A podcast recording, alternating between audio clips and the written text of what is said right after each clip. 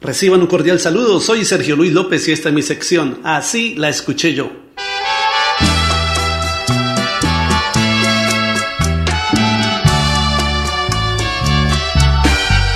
¿Cuánto te debo?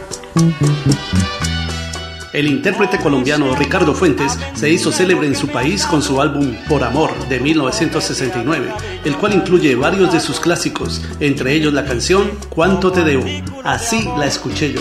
Puedo pagarte con mis noches de dolor, puedo pagarte con mis lágrimas de amor, moneda fácil para aquellos como yo,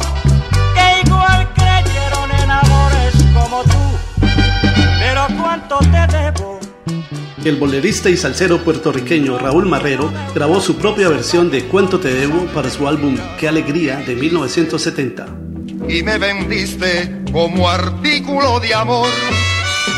Puedo pagarte con mis noches de dolor. Puedo pagarte con mis lágrimas de amor. Un año antes, en 1969, el gran cantante mexicano de rancheras Vicente Fernández, en su álbum Palabra de Rey, ya había grabado una versión de Cuánto te debo.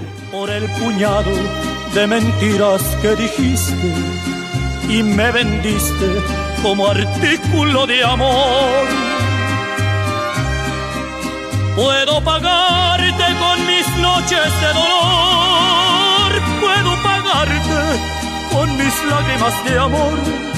Moneda Cuánto te debo es una composición de la dupla Cantoral Ramos, música del renombrado compositor mexicano Roberto Cantoral y letra del cantautor argentino Dino Ramos, grabado inicialmente por la cubana Olga Guillot e incluida en su álbum Olga Guillot interpreta a los compositores de México, álbum publicado en 1968. ¿Cuánto te debo por las migajas de ternura que me diste? Por el puñado de mentiras que dijiste, que me vendiste como artículo de amor.